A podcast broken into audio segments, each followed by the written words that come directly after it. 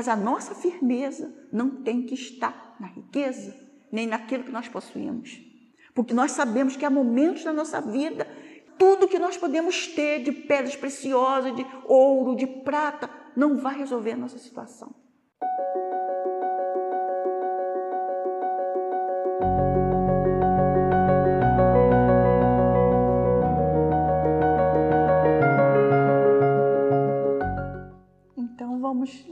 Palavra do Senhor aqui em Mateus 26, versículo 14, 15 e 16, que diz assim: Então um dos doze, chamado Judas Cariotes, foi ter com os príncipes dos sacerdotes e disse: Que me dareis, que me quereis dar? E eu vou-lo entregarei. E ele lhe pesaram trinta moedas de prata, e desde então buscava oportunidade para o entregar. Oremos, Senhor Deus e Pai, obrigada por este momento único que nós estamos passando aqui, ouvindo a tua voz através da tua palavra, e que o Senhor venha revelar Qual boa, agradável, perfeita é a tua vontade através desse texto. É o que pedimos e agradecemos em o nome do Senhor Jesus. A igreja pode ocupar os seus assentos. Então, irmão, nós vamos aqui meditar né, nessa palavra maravilhosa do Senhor, que nós trouxemos aqui para a igreja o tema desse capítulo lido, em Mateus 26, 14 ao 16, o tema que nós queremos trazer em quem devemos confiar. É uma interrogação, uma exclamação, uma interrogação. Em quem devemos confiar, né? Então, nós lemos aqui a palavra de Deus que Judas era um dos doze, né? que foram chamados para uma missão na terra. Jesus, quando ele começou a missão, a iniciou aos 30 anos a missão dele, ele chamou 12 homens para poder ajudá-lo nesse trabalho. Então nós observamos aqui que Judas, ele foi um dos tais, um dos escolhidos. Ele foi ministro do evangelho com Jesus, né? Então nós observamos aqui Judas, a forma grega, né, da palavra hebraica Judá.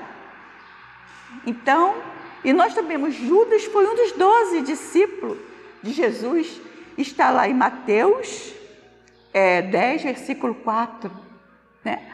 E também, é, nós sabemos que essa missão dele, de, de estar ali, é, mesmo ele, ele acompanhando tudo que o Senhor Jesus fazia, a, Deus ele nunca enganou.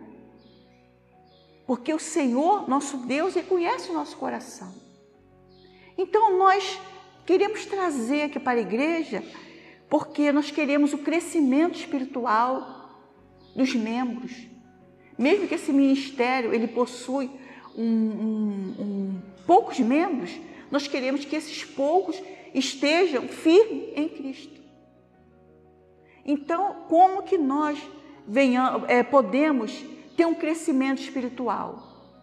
Se nós examinarmos a palavra de Deus, conhecermos e aprendermos que se nós ensinarmos a igreja que a partir do momento que nós é, entregamos nossa vida para Jesus, nossa vida vai ser só mar de rosas, nós estamos tendo um grande engodo na nossa vida. Porque a partir do momento que nós conhecemos a Jesus, nós é, é, começamos a seguir o caminho para Deus. Mas nesse caminho ele é estreito e tem muito espinho.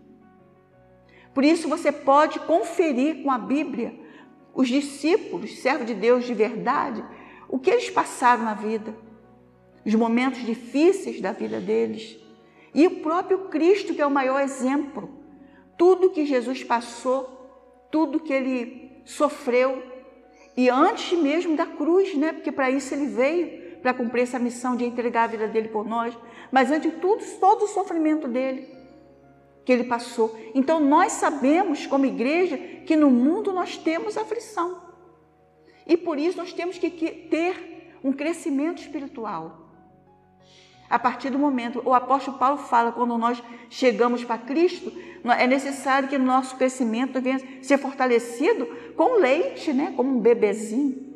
que é dado aquele leite para ele poder começar a crescer espiritualmente. Depois sim você vai dar uma comida mais forte. Mas é necessário nós recebermos uma comida forte, para que nós venhamos ser um crente fortalecido em Deus. Que se nós não tivermos uma vida fortalecida em Deus, em qualquer problema na nossa, da nossa vida a gente cai. Se nós estivermos seguros em qualquer coisa terrena, ou em qualquer pessoa terrena, nós vamos cair. Então, nós observamos aqui a traição, né? O que aconteceu com Jesus e Judas. Judas foi um dos tais que estavam com ele. Todos os lugares que o Senhor levava os doze, ele estava ali entre eles, porque ele era um dos doze. Então, mas Jesus ele sabia que não podia confiar em Judas. Ele sabia. Então, por isso, de todas as coisas dele estava escrito, tudo que Jesus passou não foi surpresa para ele, foi sofrimento e dor. Mas não foi surpresa para ele, porque Jesus estava estruturado no Pai, em Deus, e na palavra do Pai. Então, é nessa estrutura que nós, como igreja na terra, temos que estar firmados. Às vezes, nós observamos pessoas que se firmam no governo e ficam firmadas no governo, que o governo vai fazer isso por mim, que o governo vai fazer isso para minha família, que a minha vida vai ficar melhor e, que, e ficam firmes no governo. Nós, como igreja, temos que orar por todos quanto estão em eminência. Mas em um, nenhum momento a Bíblia diz que nós temos que confiar plenamente, está firme naquilo. Nós temos líderes espirituais que cuidam da nossa vida espiritual, mas nós não temos que confiar plenamente e nem alicerçar a nossa vida em um líder espiritual. Houve uma época da minha vida, eu jovem ainda, eu antes de receber Jesus completamente no meu coração. Eu acompanhava um programa evangélico que passava aos sábados. E ele era da, América do Norte, Estados Unidos, né? E era repartido para muitos países, mais de, de 100 países do mundo todo. Era em cadeia nacional os sábados, para quem quisesse ouvir o James Wegert. E ali foi uma, uma na, naquela época foi uma maravilha na minha vida. Eu, eu, o que eu vi e vi, que tinha dublagem, né? O que eu vi e vi naquele tempo foi, é, me deu muita força espiritual, apesar de eu não ter entregado a minha vida ainda para Jesus, não ter conhecido Jesus logo após eu conhecer. Eu tinha uns 17 anos, mais ou menos, até 18 anos, quando aconteceu uma queda da vida desse homem, que era mundialmente conhecido. E nós não estamos falando aqui para criticar ele de forma nenhuma, porque ele foi um exemplo até depois dele ter pecado, né? Porque tinham repórteres que seguiam ele para pegar um, uma falha na vida dele e pegaram e foi divulgado. E quando foi divulgado esse pecado dele, ele foi em cadeia nacional, em rede nacional, como todos os sábados, durante muito tempo, ele fazia, né? Ele levava a mensagem de Cristo, ele também foi na mesma câmera de TV diante da qual ele muitas vezes evangelizou, dizer: Eu pequei. E ele ali diante das câmeras pediu perdão à igreja, pediu perdão à esposa, pediu perdão aos filhos, né? Então, e, e acima de tudo a Deus, ele diz: como Davi? Como Davi havia pecado. E o Senhor disse para ele: como você pecou, vai ser revelado a todo Israel, né? Quando ele pecou contra Urias, né? Então ele comenta ali quando ele pede perdão. Então o ministério dele teve uma queda. É sobre James Wegas que nós estamos falando? Não. Nós estamos falando que nós temos que respeitar o nosso líder espiritual que cuida da nossa vida, mas confiar somente em Deus. ter a nossa vida com Deus plenamente, porque o cair do homem levantar de Deus. Se você estiver alicerçado no homem, quando ele cair, você vai cair junto. Então, nem no nosso líder nós temos que estar plenamente seguro em governos, em líder e em coisa alguma debaixo desse céu.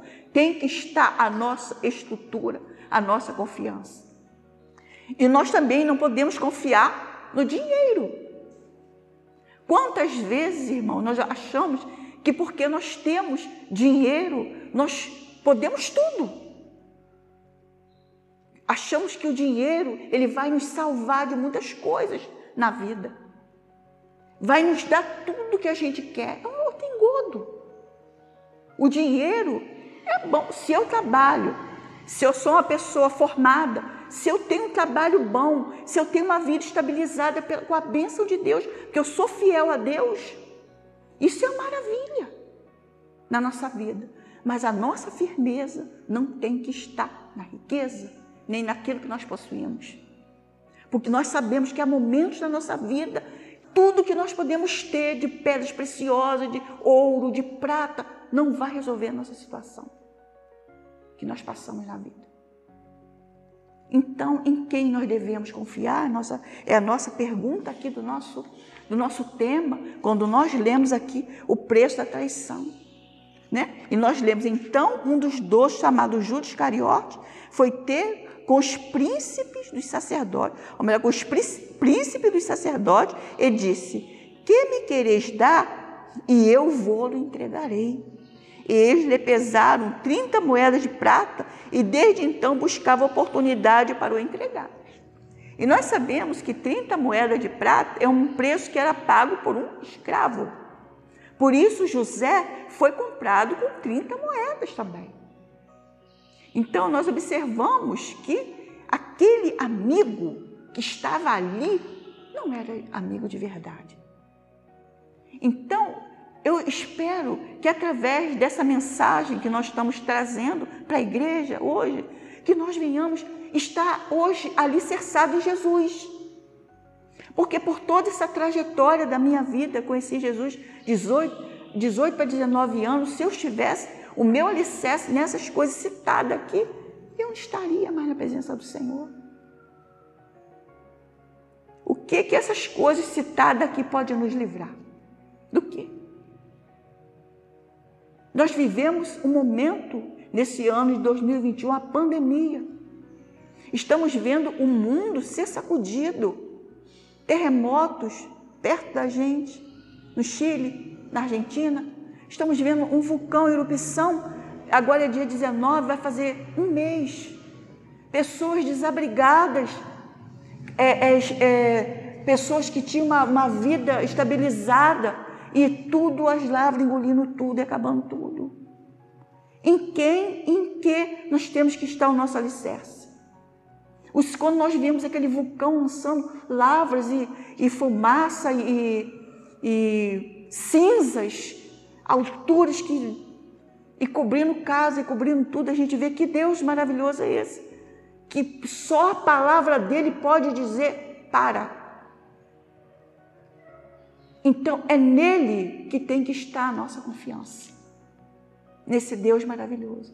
Temos que respeitar todos que nós citamos aqui, os governos, os nossos líderes, mas confiar plenamente, estar alicerçado só no Senhor. Porque às vezes nós pegamos né, um, um, retrato de um, de um líder e carregamos aquilo como se fosse como se aquele, aquela foto fosse nos livrar, fosse nos guardar, guardar nossa família. Irmãos, nós temos que estar alicerçados em Deus, nas palavras que Jesus, o Filho de Deus, veio trazer para nós, que é a nossa confiança. Então, Jesus, conforme nós lemos aqui, ele não confiava em Judas.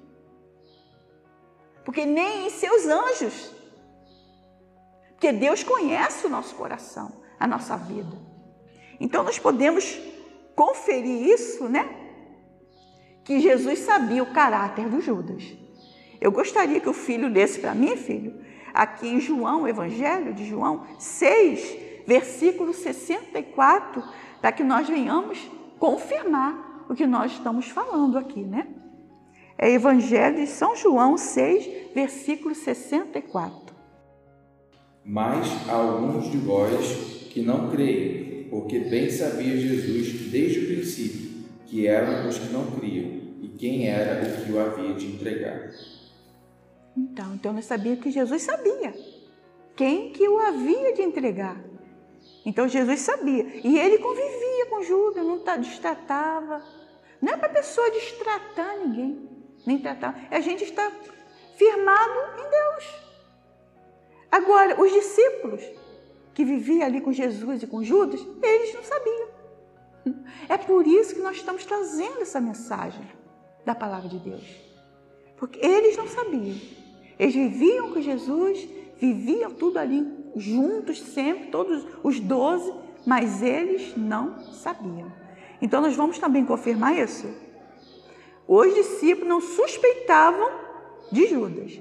Nós vamos ler também no Evangelho de João, capítulo 13, versículo 26 e 29. Pode ler, filho, mais uma vez, por favor?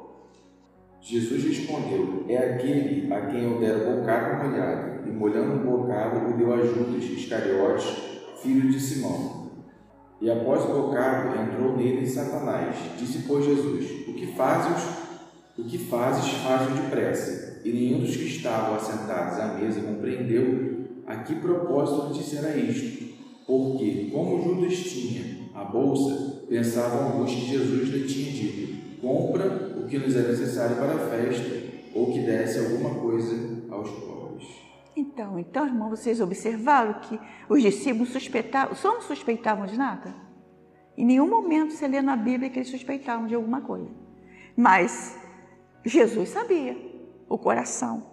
Então, nós trouxemos, irmãos, essa palavra aqui, né? Porque ele, é, Judas beijou Jesus, beijava Jesus. Era um símbolo de, do ósculo santo que nós conhecemos. Era o beijo. Então, quando chegou aquele momento da traição, ele beijou Jesus. Nesse momento, já era para dizer: o que eu beijar é ele, para que ele viesse prender. Que nesse momento já estava, Jesus estava indo para o horto para ser preso e ser morto né, por nós. Nos, nos riscar a cédula que nos era contrária, nos dá a vida eterna. E também, irmãos, depois qual foi o fim do Judas? Nós sabemos, já está escrito em Mateus 27, 5. Pode ler, pastor? Foi o fim de Judas, suicidou-se. E ele, atirando para o templo as moedas de prata, retirou-se e foi-se enforcar. Então, então nós observamos aqui a palavra de Deus, irmãos, que eu desejo do meu coração, de todas as coisas que nós estamos falando aqui com os irmãos, que vocês venham guardar essa segurança em Deus. Eu guardar a segurança em Deus, para que eu venha sempre estar firmada nele. Não estar firmada em coisa alguma dessa terra, que eu possa sentir tristeza, possa sentir algumas coisas. Por exemplo, essa, quantas perdas tivemos nesse, nessa pandemia? Quantas pessoas estão profundamente abaladas? Né? Então, mas que a nossa firmeza e segurança sempre esteja em Deus. Que Ele é o único. Não é o nosso dinheiro que vai nos socorrer disso, não são os governos, não são os amigos. Claro que muitas pessoas nos ajudam, como os enfermeiros, os médicos, estão ali doando a sua vida, minha filha, técnica de enfermagem, né? Mas nós sabemos, a nossa plena confiança é só em Deus. Essa é a plena confiança. Então, é o que a palavra de Deus nos ensina, né? que, do, que fala aqui sobre Judas, que viveu com o Senhor, e tudo que o Senhor conviveu com ele, sem nunca maltratar ele, sem nunca desrespeitar ele, sem nunca falar uma palavra mal para ele, mas sabia quem era ele. Então, nós, como igreja, como, temos que estar alicerçados em Deus para que nenhum vento Ninguém venha, nada venha nos afastar do Senhor. Por isso que a nossa alicerce tem que estar nele. Então nós vamos terminar, mas nós queremos aqui passar algumas, algumas respostas bíblicas para que nós venhamos ter certeza absoluta do que se está falando a Bíblia, né? Corresponde com a palavra de Deus. Então a pergunta que nós fizemos no princípio, em quem devemos confiar? Aí nós vamos dizer em quem nós não devemos confiar. E vamos mostrar biblicamente falando. Não confiar em armas. Às vezes a pessoa tem uma arma, opa, estou seguro, né? Não confiar em armas Salmo 44, versículo 6. Pode ler, filho? Pois eu não confiarei no meu arco, nem a minha espada me salvará. E também não confiar em governos, príncipes, né? Ou filho de homem algum. Pastor Leonel, Salmo 146, 3. Não confieis em príncipes, nem em filho de homem, em quem não há salvação. E também não confiar no dinheiro, nas suas riquezas. Provérbios 11, versículo 28. Aquele que confia nas suas riquezas cairá, mas os justos reverdecerão como a rama. E também não confiar, olha bem, hein, no seu próprio coração. Até isso, hein? Está lá em Provérbios 28, 26. Pode ler, pastor? O que confia no seu próprio coração é incessado, mas o que anda sabiamente escapará. Agora nós vamos fazer a pergunta que todos nós já sabemos: em quem então devemos confiar? Vamos ler todo mundo junto? Salmo 20, versículo 7 para que nós venhamos encerrar agora a palavra de Deus. Uns confiam em carros e outros em cavalos, mas nós faremos menção do nome do nosso, nosso Deus. Do Senhor. Que essa palavra, irmãos, venha ficar dentro do nosso coração e que ela venha produzir um fruto. E eu gostaria de encerrar louvando ao Senhor com Ele é Jesus.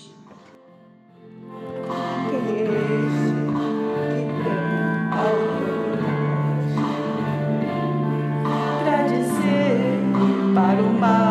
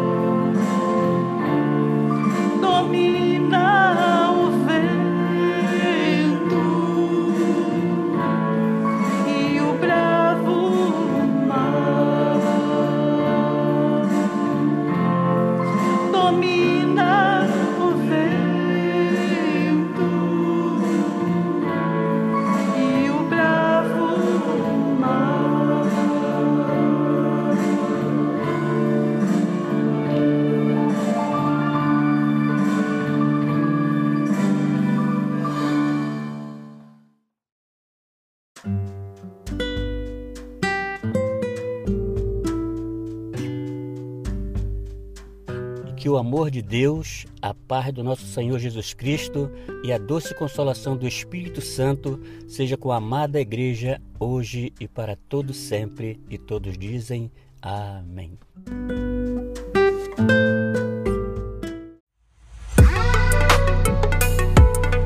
Este podcast foi produzido por Gênesis Digital.